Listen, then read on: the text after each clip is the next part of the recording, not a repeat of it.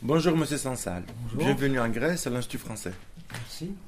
Nous sommes professeurs de français, actuellement en formation sur l'utilisation de la web radio en cours de langue. Et dans le cadre de cette formation, nous souhaiterions vous poser quelques questions. Avec plaisir. Pour euh, parler de vos débuts, qu'est-ce qui a pu inciter un ingénieur de formation et haut fonctionnaire au ministère de l'Industrie algérien à se tourner vers l'écriture de romans? Ah, ce qui m'a poussé, c'est souvent ce qui se passe pour tous les, pour beaucoup d'écrivains, c'est des circonstances externes à, sa personne. Et en l'occurrence, c'était l'état de guerre dans mon pays. Mon pays vivait tranquillement, puis pa- patatras, il bascule dans la guerre. Et qu'est-ce qu'on fait? On se pose des questions. D'où ça vient? Pourquoi? Comment? Qui sont ces gens-là? Pourquoi veulent-tu nous, nous tuer? On se pose des tas de questions. Et il est urgent et impératif de trouver une réponse, parce que ça détermine, c'est une question de vie ou de mort. Et donc le questionnement peut se faire de différentes façons. On interroge des gens, on a des réponses, elles ne sont pas suffisantes. On cherche à travers les livres, on ne trouve pas forcément des réponses. Et alors on, essaye différentes méthodes. Et l'une des plus puissantes, il semble que ce soit l'écriture. C'est par écrit, c'est en posant les problématiques de manière précise que l'on arrive finalement à, travers une fiction, à travers tout ce qu'on a lu, tout ce qu'on sait, on arrive à trouver des fils. Et puis l'avenir dira si ces fils sont bons ou pas bons. Bon, en l'occurrence, les réflexions que j'avais menées dans ces années-là, en 96, 97, 98, semblaient être bonnes, puisque j'ai écrit un livre qui a expliqué des choses.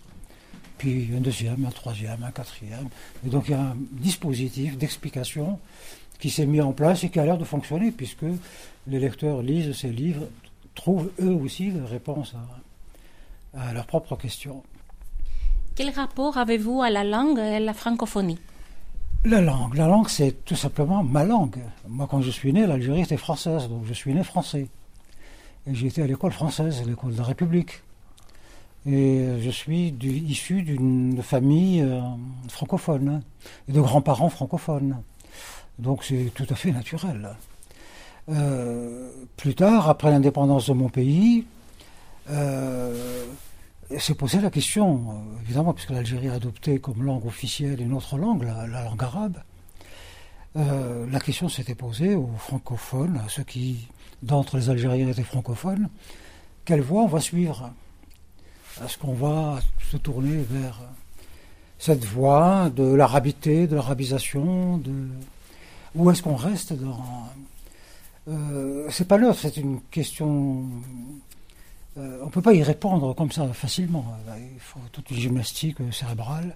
Moi, j'ai fait le choix de rester dans la langue française, ma langue, qui me permet d'accéder à la culture euh, universelle à travers la culture française, qui devient un médiateur euh, pour la, culture universelle. Ça, je n'ai pas été vers l'arabe parce que euh, la question à cette époque était traitée de manière très idéologique l'arabisation, c'était sous-entendu. Il y a une démarche très, très, un peu presque raciste, euh, et puis euh, sous-entendu islamique. Or, moi, j'étais athée, j'étais j'étais pas croyant, j'avais pas besoin de, de, de- voilà. Donc, euh, c'est un choix que j'ai fait qui m'a paru super euh, naturel et raisonnable. Et chaque jour que, qui passe depuis, je me dis heureusement j'ai fait ce choix-là. Pensez-vous vraiment qu'en 2084, il y aura la fin du monde?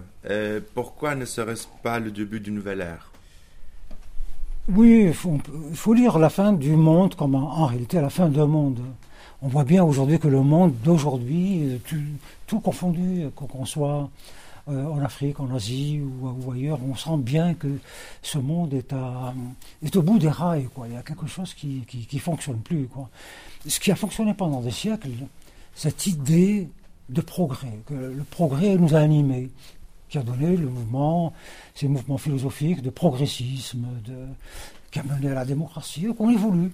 hein. on affine les idées, et ce processus qui a fonctionné pendant des siècles ne fonctionne plus. Tout- semble arriver à bout de course. La démocratie ne répond plus à, la demande des citoyens d'un monde nouveau, euh, ni, euh, ni aucune philosophie.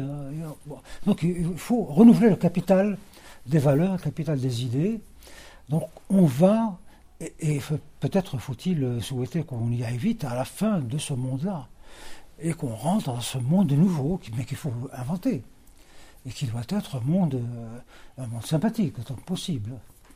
Mais euh, sinon, euh, avec l'accroissement de la population, on est 7 milliards, on voit 10 milliards, avec le réchauffement climatique, avec la montée des, des violences dans le monde, on se dit, là, qu'est-ce que ça va être pour nos enfants? Déjà, pour, on pense à nos enfants, on est très inquiet. Alors imaginez les enfants de nos enfants, si on continue sur ce processus.